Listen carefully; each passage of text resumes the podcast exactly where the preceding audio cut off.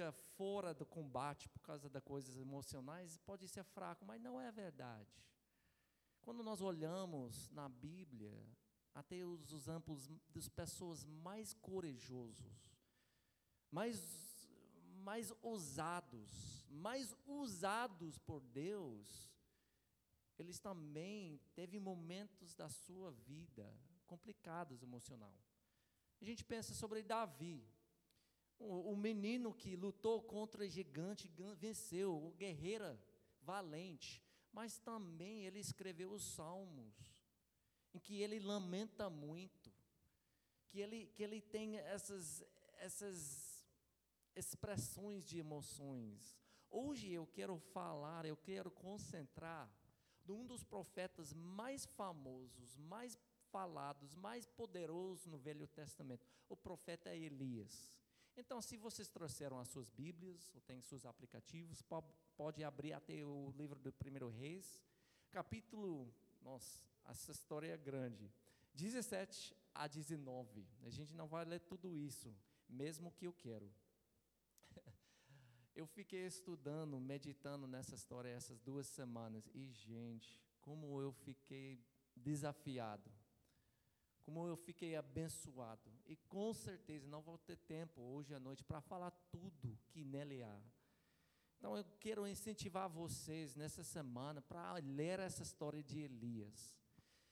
Mas antes de entrar, vamos pensar sobre o contexto de Elias. Ele era um profeta de Deus, ele falava a vontade de Deus, ele fazia algumas coisas de acordo com a vontade de Deus. Na, no, na época dos reis, de Israel, houve reis que foram bons reis, que, que seguiram os caminhos de Deus, que motivaram as pessoas a seguir os caminhos de Deus, mas também tinham reis más, que eram ruins pra caramba, que levaram o povo de Israel a cometer pecado, correr atrás de outros deuses. E um dos piores na toda a história era esse rei chamado Acabe. A Bíblia fala que ele era pior de tudo que foi antes dele. Pior de tudo que foi antes dele. Ele e, e, falou que em todas as coisas que ele fazia, ele acrescentou e se casou com uma mulher chamada Jezabel. Esse nome não é muito usado aqui para os nomes dos, das filhas, né? Ninguém quer ser chamado Jezabel. Ela era princesa do rei de Sidom. E nessa, nessa país eles adoravam outra Deus. Então Acabe abria a porta para Israel trocar deuses. Ele afastou do Deus de Israel e correu atrás desse Deus de Sidão chamado Baal. E Baal era Deus da chuva. Ele trouxe, eles acreditaram que Baal trouxe a chuva. E naquela na cultura agrônomo, a, a chuva faz muito a ver com a prosperidade. Então, orando a Deus de Baal, você está, de uma certa forma, pedindo um, uma bênção ah, financeira. Então, chegou essa profeta, Elias, e ele morava num, numa região ah, montanhoso e bem seco. Você pode pensar que ele era um sertanejo. Ele, ele era acostumado a, a ficar em lugares afastados, entendeu? E ele chegou. Interessante, quando nós lemos em capítulo 17, Elias, ele chegou ao rei Acabe. A palavra não fala, fala que ele foi mandado. A palavra não fala que a palavra do Senhor veio a Elias. Não, fala que ele foi ele tinha ousadia. Ele entrou para ah, o presente do rei. Ele falou o seguinte: Olha, o rei não vai chover, exceto pela minha palavra. Vai haver uma seca por anos. E vai chover quando eu falo que vai. O cara estava usado. Ele estava confrontando essa Deus Baal. Baal. Quem era mais poderoso? Era um confronto. E daí, no versículo 2 de 17, diz: Depois disso, a palavra do Senhor veio a Elias. E a palavra disse assim, assim: saia daqui, vá para o leste, esconda perto do riacho Querite, ao leste de Jordão. Você beberá do riacho e dê a ordens aos corvos para alimentá-lo.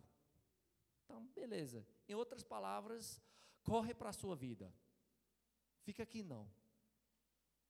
Porque essa seca vai durar anos. Você acha que essa, essa mudança de compesa é duro? A gente vai ter mais dias sem água em casa?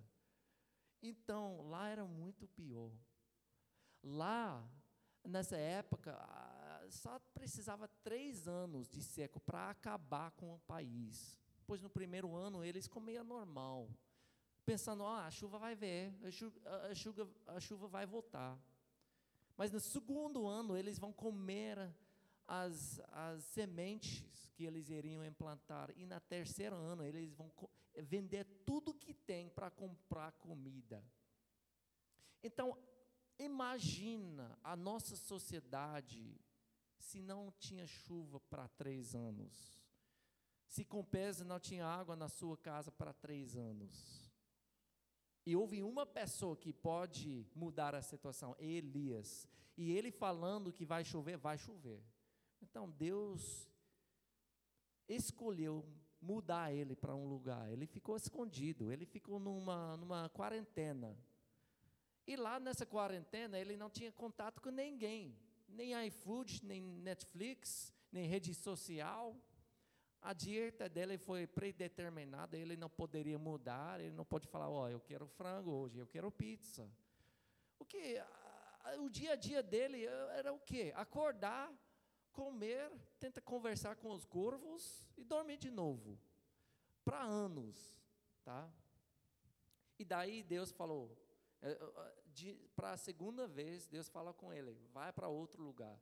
Ele manda ele para uma casa de uma viúva, no país, nem no país dele, mas num Sidon, que é o país de onde veio Jezabel. O país que adorava esse Deus Baal. E ele ficou lá na casa muito tempo lá. E daí, voltando, depois de um longo tempo, no, no, terceiro ano do século, a palavra do Senhor veio a Elias: vá apresentar-se a Acabe, pois enviarei chuva sobre a terra. E Elias foi. Então agora começa a história mais famosa. Ele vai para encontrar que essa rei uh, Acabe, mas no caminho, no caminho ele encontra com o servo do Acabe um servo muito confiado no Acabe, mas esse servo fala a seguinte: Ó, oh, Elias, escuta, eu tenho escondido 100 profetas de Deus. Eu tenho alimentado esses 100 profetas. Eles são vivos, não acabou a luz em Israel. Tem pessoas ainda crentes que não seguem Baal, então Elias fica cheio de coragem. Quando ele tem essa contra, esse enfrenta com Acabe, eles trocam algumas palavras assim difíceis e ele acaba desafiando o rei para um confronto. Ele fala o seguinte: traga todos os profetas de Baal. Vamos ter, vamos ver quem é Deus e quem não é. Muitos de vocês já conhecem a história. E também chama toda Israel. Então eles foram para um monte, né? Tinha todos esses profetas, tinha Acabe, tinha dois altares. E Elias ele fala: o, o Deus que manda fogo é o Deus verdadeiro. E o povo diz: ah, eu estava lá, eles não falaram nada. Então os profetas de Baal começaram a dançar, gritar, se cortar, mas nada, nada, nada, nada, nada. E daí, depois muito tempo, vocês conhecem a história. O Elias, ele faz uma oração muito simples. E uf, cai fogo. E o povo lá, a torcida lá, começa a gritar: O Senhor é Deus, o Senhor é Deus, o Senhor é Deus. E nessa altura do campeonato, ele fica muito ousado ainda. Ele fala: Vamos pegar todos esses profetas e vamos matá-los. Vamos acabar com essa adoração de Baal, uma vez por todos. Então eles pegaram, eles desceram da montanha para outro lugar, e a palavra não é muito claro se os israelitas mataram ou Elias mesmo matou. Mas foi uma matança, ele matou muita gente. Depois disso, ele subiu de novo para a montanha para orar. Para orar que Deus mandasse essa chuva. E quando ele viu essa um nuvem no horizonte, ele viu longe, ele falou: "Agora, agora vai chover". E ele correu, desceu da montanha, correu para uma cidade que ficou 26 quilômetros daquele lugar para achar um abrigo da tempestade. Então, pensa sobre o, dia do cara. Ele acordou cedo, ansioso, ele enfrentou a nação toda, todos os profetas, tinha aquela emoção grande. Isso foi depois de muitos anos sem ver ninguém, ou poucas pessoas. As emoções estavam muito fortes. Ele escutou a gritaria do povo: Deus é Senhor, Deus é Senhor matou aquela gente, ele orou, acabou a seca, deve ser uma festa grandona. E ele estava lá descansando, um descanso merecido. E daí chega o mensageiro do, do palácio. O que diria esse mensageiro? Será que vai ser um convite do rei? Oh, nos ensina mais o caminho do Senhor. Nos ensinam o que é seguir essa Deus. Nos fala mais sobre o poder, onde você estava. Talvez ele estava esperando o convite dos amigos que ele não tinha visto há muito tempo, mas não foi nada disso que aconteceu. Essa mensageira falou o seguinte: ó, a rainha tem a seguinte mensagem para você: daqui 24 horas você também será morto. O cara estava acabado já. E o texto diz que ele encheu com medo. Estamos em versículo 19 agora, versículo 3, que diz: Elias teve medo e fugiu para salvar a sua vida. Dessa vez não foi Deus falando, vá. Dessa vez foi as suas emoções que falam, eu tenho que correr. Em Berseba do Judá, ele deixou seu servo, isso foi outro país, tá?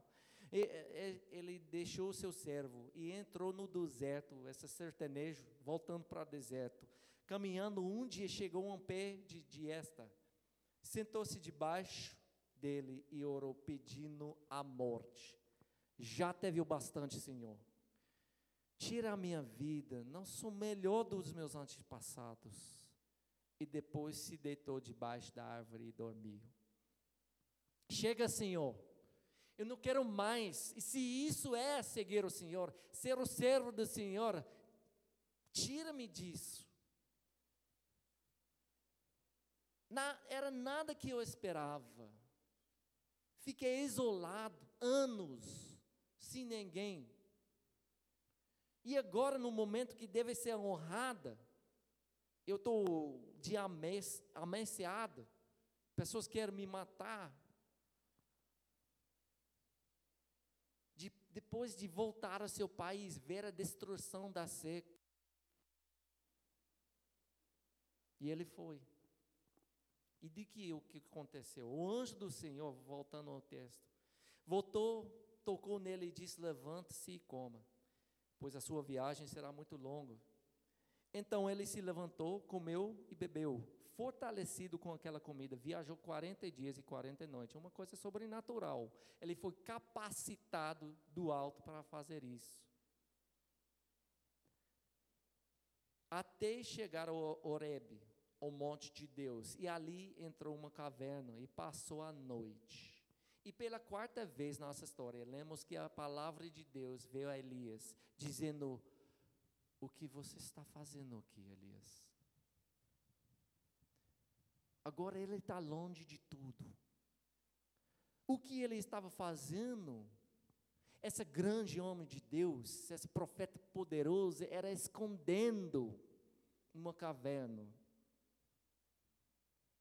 E veio a palavra do Senhor dizendo: O que você está fazendo aqui, Elias? E como que ele responde? Como o que, o que ele diz. ele não diz o que ele está fazendo, ele diz o que ele fez. Ele responde, ele está se justificando, ele fala: Tenho sido muito zeloso pelo Senhor, o Deus dos exércitos. Os israelitas rejeitaram a tua aliança, quebraram os teus altares e mataram teus profetas à espada. Sou o único que se comprou, que sobrou. E agora também estão procurando matar-me. É aqui, nesse momento, que eu quero focar hoje à noite. Este homem corajoso, ousado, usado, poderoso, tomado pelo medo, escondendo numa caverna fisicamente exaustado, acabado, emocionalmente acabado, decepcionado com ele mesmo. Eu não sou melhor do que os meus pais. Quantos de nós queremos ser melhor dos nossos pais, mas quando nós olhamos no espelho, cai a realidade que nós não somos. Somos decepcionados com nós mesmos somos decepcionados com as nossas circunstâncias, ou melhor dito, a nossa percepção das nossas circunstâncias. E afinal de contas, estamos de uma certa forma decepcionados com Deus. Por quê? Se Deus é todo poderoso, que Deus pode tudo, por que Ele deixou isso acontecer na nossa vida? Por que não rolou como eu esperei? Onde estava Deus? Por que essa Jezebel ainda está vivo? Por que sou eu que estou correndo e não ela?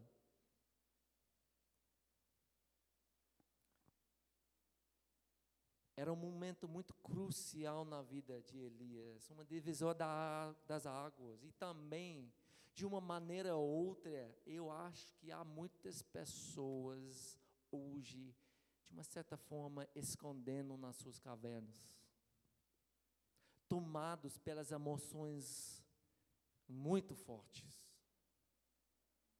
Talvez pessoas que eram usados por Deus de uma vez, bem envolvidos no ministério, servindo Deus e o povo. Mas chegou uma hora que eles ficaram decepcionados com o sistema, decepcionados com a situação, decepcionados com eles mesmos decepcionado com Deus. E de uma certa forma eles fugiram, correram para uma caverna, estão lá até hoje, isolado e ainda tomado pelas emoções muito fortes. Quando isso acontece, é natural procurar um abrigo, um lugar seguro, onde nós podemos nos curar, a gente pode descansar, lamentar, não é ruim. Mas temos que entender que essas cavernas nem sempre resolvem os nossos problemas. Às vezes, as nossas emoções são magnificadas nas nossas cavernas. E essas cavernas podem se tornar prisões para nós lugares onde nós escutamos, onde Deus pergunta, filho, filha, o que você está fazendo aqui? Lugares onde nós nos justificamos diante de Deus. Olha, eu estou aqui por assim, assim, assim. Eu fiz isso, isso, isso. Eu tenho o direito de sentir assim. Não entendendo que essas cavernas, esse jeito de pensar, podem nos imprisionar. Porque não podemos sair desses lugares, esses pensamentos, e ficamos presos a esses sentimentos. E não só é medo que leva pessoas para essas cavernas, tem várias outras. Eu vou falar sobre alguns. Amargura. Amargura. É negócio de ressentir alguma coisa que aconteceu injustiça que aconteceu na sua vida. Eu escutei um, um pastor falando uma vez que, que ressentimento é sentir de novo, ressentir. E pode ser uma coisa que aconteceu anos atrás, mas quando você para e pensar sobre aquela coisa, você se sente que, como se fosse ontem que aconteceu aquilo. E pensa bem, uma justiça feita alguns anos atrás, uma década atrás, sentido não duas, três vezes, mas centenas de vezes, afundando você. Eu não estou falando que essa injustiça não foi feita. Eu estou falando que os efeitos disso podem durar muitos e muitos anos. Trazendo as mesmas emoções. Inveja. Inveja nos leva a essas cavernas. Esse negócio de se comparando as nossas vidas com os outros. E hoje em dia, na época da, da digital, onde todo mundo coloca a sua vida nas redes sociais, é, virou um inferno disso tem tantas perguntas, oh Deus, por que eu não nasci tão bonito como aquela pessoa? Por que a minha família não é tão estruturada? Por que eu nasci pobre? Por que eu não tenho parente que pode pagar a minha faculdade? Por que eu não posso passar esse concurso? Eu estudo muito, mas nunca fica, nada fica. Eu não lembro as coisas. Deus, por que você me criou assim? Deus, por que eu não tenho filho ainda? O Deus, por que essa filha que você me deu tem esse problema? Porque tem que lutar com isso. Deus, por que eu não sou casado? Eu, que, a única coisa que eu quero, eu ainda fico solteiro. A gente fica olhando nos outros. Deus, por que eu não sou empregado? Eu sou a única pessoa na minha turma da faculdade que não, é, não conseguiu um emprego na minha área. Eu, eu sou melhor do que ela, aquela pessoa. E nós ficamos nos justificando. Medo, como eu falei. Mas às vezes nós justificamos o medo como uma coisa saudável, uma coisa até bom. Eu teve essa experiência. Geralmente eu não sou uma pessoa medrosa. Eu gosto de fazer aventuras, coisas extremas. Mas eu sou a terceira geração da pessoa no ministério. Meu avô, meu pai, eu tenho vários tios que eram no ministério e quase todos caíram em pecado, arrastaram as suas famílias. Quando Deus me chamou para o ministério, eu falei: não, obrigado, Deus, eu estou bem, vou não. Eu não quero isso para a minha vida. Eu acabei pensando que algumas dessas medos eram saudáveis. Eu vou fazer outra coisa. Eu comecei a defender alguns medos meus, falando: não, Deus, esse medo é saudável, faz parte de mim. Quando eu falei, faz parte de mim, sabe o que Deus falou comigo? Ele falou, Maica, não cabe nessa criatura nova que eu estou fazendo da sua vida para essa medo velho. Se você vai ser a pessoa que eu estou fazendo, formando, você tem que abrir mão, você tem que largar esse medo. Não é saudável, não. E também tem uma emoção de raiva. Só ontem eu fui para jogar a bola e depois do jogo, um amigo meu, o Rufino, falou: Marco, você está bravo comigo? Não, é o jeito que eu, eu jogo, eu jogo com intensidade. Mas raiva faz isso. A gente solta alguma coisa, fala alguma coisa, pessoas afastam de nós. A gente machuca as pessoas ao nosso redor, falando qualquer coisa, até agredindo. cria uma isolação, a gente fica isolado. E pior em tudo isso, e que essas emoções, por longo tempo, podem ser viciantes. Podem. Eu conversei recentemente com um, um homem de Deus, ele dá o, o, aula de psicologia no, no, no, seminário. Ele falou que por muito tempo na, vi, na vida dele, no ministério dele, ele reconheceu que ele ficou viciado com raiva.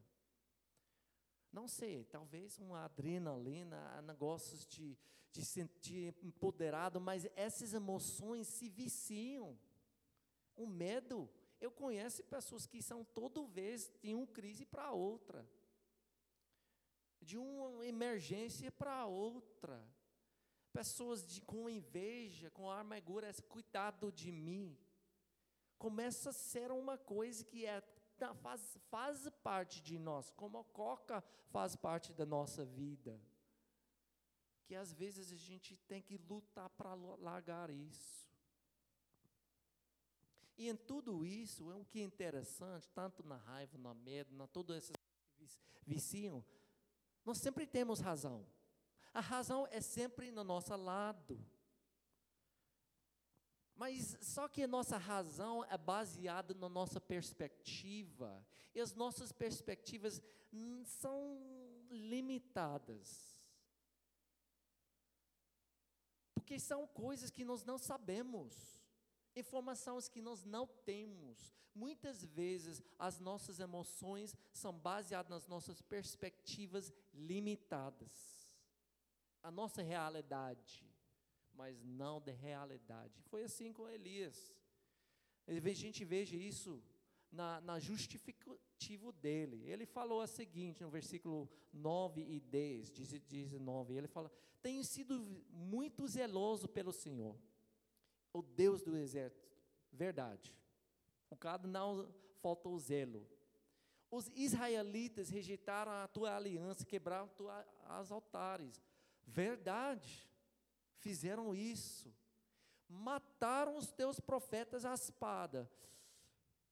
Provavelmente, não todos, porque ele estava vivo, tinha mais de 100 que estava escondido, mas também o, o cara estava escondido para três anos. Como é que ele sabia? Talvez. Eu sou o único que sobrou. Eita! Não foi. E agora também estão procurando matar-me. Também falso. A rainha, que não era israelita, Sidonita ela, estava querendo matar ele. Mas olha, onde ele estava para três anos, isso foi a realidade dele. Ele foi escondido numa caverna. Ele não tinha interações com os outros profetas, outras pessoas de Deus. Essa foi a sua realidade. Só que não era a realidade. Muitas vezes nós tomamos as nossas decisões, baseamos as nossas emoções na nossa percepção da realidade, mas não é o real realidade. Nós fazemos a mesma coisa. Eu sou o único que sobrou. Eu sou o único que não é casado. Eu sou o único, único que tenta, que dá esforço no meu relacionamento. Eu estou o único que está trabalhando, os outros estão folgados. Eu sou o único que está sofrendo. Eu sou o único que tem que trabalhar assim. Eu sou o único que sabe o que é ser rejeitado, de tentar e, e não passar, não passar, não passar. Mas isso pode ser a nossa percepção da realidade, mas não é a realidade. E ele falou, ele terminou falando: Eu sou o único Senhor que tem sido mantido fiel a você. Está vendo? Como começa a entrar orgulho nisso. Eu sou o único bom que sobrou. Essa, essa, essa, essa planta de orgulho começa com sementes, assim. Em todos esses lamentos, somos decepcionados com nós mesmos, somos decepcionados com as nossas situações, as nossas circunstâncias, que não é tão fácil como a gente queria, não são tão agradável como a gente queria, e ficamos decepcionados com Deus. E não são poucas as pessoas que estão escondendo nas cavernas hoje, são muitos. São muitos até nas igrejas, e tem muito, cada vez mais o número das pessoas desengrejadas está aumentando, justamente por isso. E em tudo isso, nós estamos certos. Mas outra coisa que temos que ser entendido quando nós ficamos nas nossas cavernas, é que nós somos retirando, nós somos tirando do jogo, nós ficamos no banco. Como assim? Vamos voltar para Elias, história de Elias, tá? O país todo estava envolvido nessa adoração de Baal. Estava sofrendo porque esse Deus da chuva não estava mandando a chuva. E agora até finalmente teve alguma coisa acontecendo. Vamos ter um, um, um, confronto, um jogo contra o Deus Baal, Deus, o antigo Deus de Israel. Vamos ver isso. Vamos torcer para alguma coisa acontecer. E nessa, nessa confronto, Deus de Israel ganhou. Deus de Baú, os, os, profetas de Baú foram exterminados, matados. E agora há um vácuo, um vácuo espiritual no país. Uma oportunidade para ensinar, para motivar, para falar as, as, os caminhos de Deus assim, assim, assado. É isso que Deus espera. Há um vácuo para profeta, imagina. Cada são os profetas de Baal? Não importa. Cada é o cara que chamou fogo do céu. Quero escutar dele. Só que cada é ele. Ele se tirou do jogo. Ele está escondido, escondendo numa caverna com muito medo. Era hora de entrar o jogo. E é assim que nós podemos nos tirar do jogo nos momentos assim. Não, eu vou ficar aqui no banco. Não quero isso não mais não. Prefiro ficar aqui, justificado nas nossas cabeças. Eu conheço homens de Deus que ficaram anos e até décadas nas suas cavernas enquanto o jogo estava rolando, se justificando na sua solidão. Mas não fica triste, gente, porque a nossa história não acabou aqui. Não termina assim. Há coisas que podemos aprender com Elias. Primeiro, ele orou a Deus. Olha, quando ele foi para o deserto, quando ele se isolou, quando ele sentou debaixo da árvore, ele fez o quê? Ele orou a Deus. Ele não chamou a sua esposa. Ele não reclamou para os seus vizinhos. Ele não ligou para seu pastor. Ele não colocou na rede social. Ele orou a Deus, ele se lamentou a Deus. Claro, ele falou que queria morrer, mas ele estava entrando em conversa com Deus. Segundo lugar, ele buscou Deus. Fortalecido com aquela comida, ele viajou 40 dias, 40 noites, até chegou a Horeb, a monte de Deus. Em Êxodo, essa monte chamada Sinai. Sinai. Presta atenção, é muito interessante isso. Esse Deus, esse profeta de fogo, que gosta de demonstrações de poder, foi para onde? Não para Jerusalém, onde foi, ficou o templo, mas ele foi para a montanha de Deus. Que faz muito importante, é muita importância na história do povo de Israel. E lá que Deus apareceu a, a, o, Moisés, é lá que Deus deu a lei a Moisés, é lá que ele apareceu a Moisés com trovões, com fogo. Ux, ele voltou para aquele lugar. Eu não quero mais buscar a Deus nos lugares que era contaminado com essa adoração de Baal. Eu vou para o deserto onde Deus vivo ainda existe. Ele buscou a Deus. Muito interessante. E ele tinha um encontro com Deus. Eu achei essa parte incrível, incrível. Versículos 11 a 13 diz: Olha, o Senhor disse: saia e fica no monte, na presença do Senhor, pois o Senhor vai passar. Então veio um vento fortíssimo que separou os montes, esmagou as rochas diante do Senhor, mas o Senhor não estava no vento. Depois o vento, houve um terremoto, mas o Senhor não estava no terremoto. Depois do terremoto, houve um fogo, mas o Senhor não estava nele. E depois do fogo, houve um murmúrio, murmúrio, essa palavra, de uma brisa suave. E quando Elias ouviu, puxou a capa para cobrir o rosto, saiu e ficou à entrada da caverna. Pensa bem.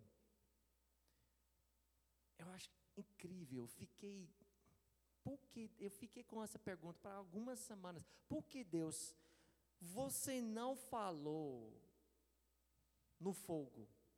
Ele é Deus, ele era profeta de fogo. Porque você não falou na terremoto, na tempestade, é tudo, tem essa é tudo ligado com Elias, mas você falou num brisa suave.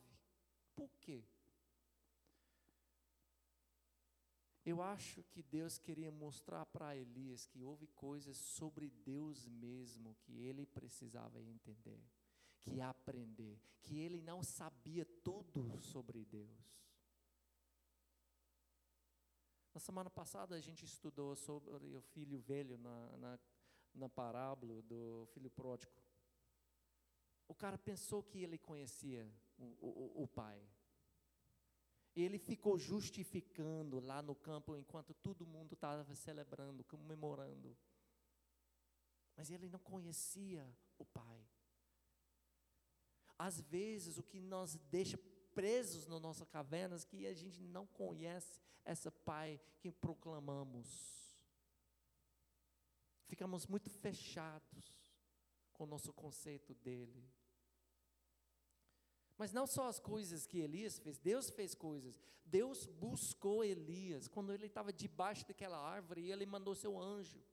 Estava escutando um pregador falando que esse anjo talvez fosse uma aparência no Velho Testamento do próprio Jesus. Ele tem várias razões por isso, mas não posso entrar tudo isso agora. Atendendo à necessidade física.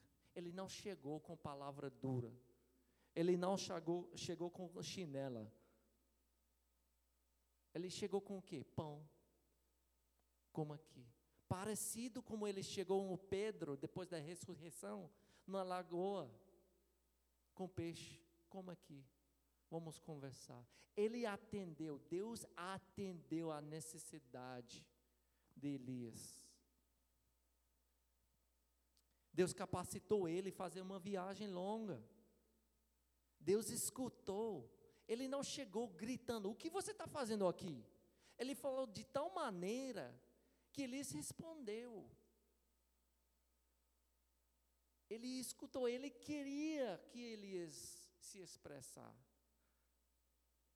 Ele falou, ele chamou de nome. Não era só obreiro, fulano, era Elias.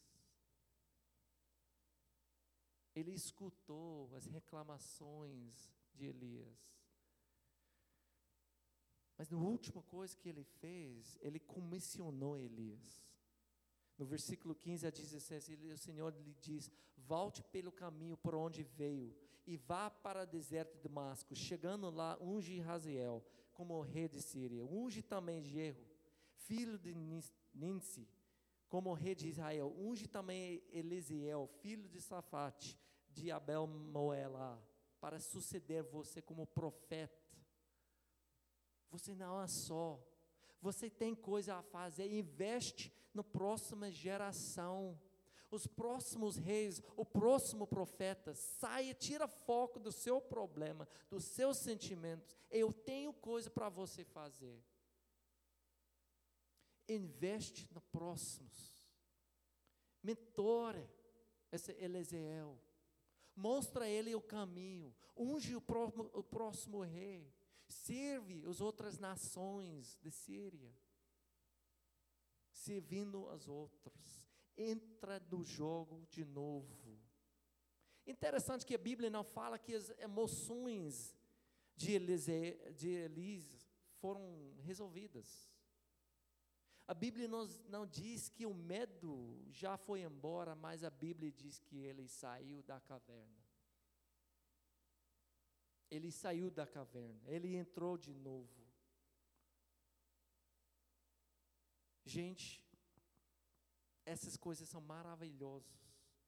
Se vocês estão achando, se achando numa caverna emocional, Se você está precisando de uma detoxificação das emoções, que é difícil se livrar, a gente pode saber que nosso Deus é um Deus que nos busca, que é um Deus que fala conosco, que capacita, que escuta, e ainda Ele nos comissiona para ser agente da luz. Deus é maravilhoso.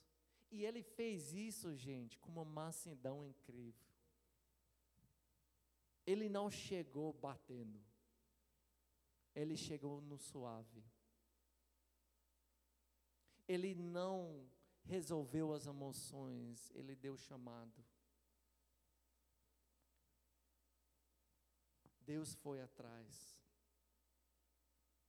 Hoje, daqui a pouco eu quero orar com vocês, mas eu quero fechar um pouco diferente. Porque eu sei que aqui há pessoas que estão nas suas cavernas. Eu sei que há pessoas presas ainda pelas emoções que não são resolvidas.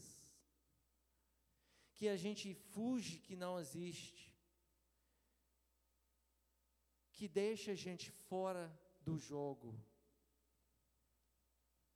Deus tem uma palavra para vocês hoje. Eu quero que vo quero orar para vocês, mas não quero só orar para vocês. Eu quero também que vocês participarem. Não preocupe, vocês não vão ser constrangidos. Mas há, hoje há pessoas que têm que tomar os primeiros passos nessa detox de emoções. Vou pedir agora que vocês curvassem as suas cabeças, fechassem suas, as suas, seus olhos e livrar as suas mãos, tá? Se você está segurando o celular, a Bíblia, coloque no colo, coloque no chão. Muitas vezes as emoções viciantes, eles nos deixam presos, são baseados nas percepções que são incompletas, percepções de Deus, percepção de nós mesmos. Só que essas, essas, essas percepções se sentem como realidade e para sair disso, para sair das cavernas, exige que nós não sabemos de tudo. Que há outro lado, que existem fatores que nem imaginamos, que Deus mantém o controle. Às vezes, saindo das cavernas, exige que admitimos que não sabemos tudo de Deus. Que ainda há coisa para aprender. As duas, duas coisas são ligadas com uma falta de, como dizer, humildade, de achar que nós sabemos, que pensamos que nós somos certos. Agora eu quero pedir a todo mundo com seus olhos fechados, cabeças curvados. Se você é um dessas pessoas, eu quero que você coloque os dois mãos, duas mãos em punhos fechados. Um punho representa um conceito de Deus, seu conceito de Deus, a certeza que você tem que você sabe tudo que há sobre Deus. E outro punho representa sua certeza, certeza dos fatos em volta da sua situação. Pode ser uma situação causada pelo medo, inveja, que você se acha só, amargura, raiva, a certeza que você sabe que tudo sobre a situação. Talvez você esteja escutando a voz de Deus, chamando, dizendo o que você está fazendo aqui. E como Elias, você responde no passado: Deus, eu fez isso, isso, isso, isso, isso.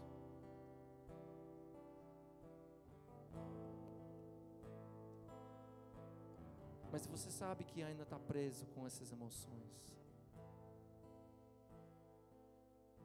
Eu quero que você abrisse as suas mãos agora. De uma forma literal. Abrindo mão do seu direito de pensar assim, o seu direito de, de, de sentir assim. Sabendo que as suas percepção são limitadas. E há muita coisa ainda para aprender sobre dessa Deus maravilhosa que corre atrás de nós quando estamos correndo. quando estamos com medo, com inveja, com raiva, amargurado. Eles chegam com palavras suaves. Ele corrigiu o seu servo. No final da história, ele falou: oh, Elias, é o seguinte, eu tenho sete mil pessoas que você não saiba que nunca adoraram essa outra Deus. Você não é um só. Eu é Deus que mantém o controle. Eu sou confiável. Soltando essas coisas, a gente pode acreditar uma Deus que é além da nossa compreensão, que sabe de todas essas coisas, que ainda usa pessoas quebradas e falhas como nós. Um Deus que gosta, especializa nisso. Que você comece essa caminhada de volta no jogo de volta seguir essa Deus, de volta de deix, deixar ser preso pelas essas emoções do passado, apaixonando cada vez com essa Deus maravilhoso.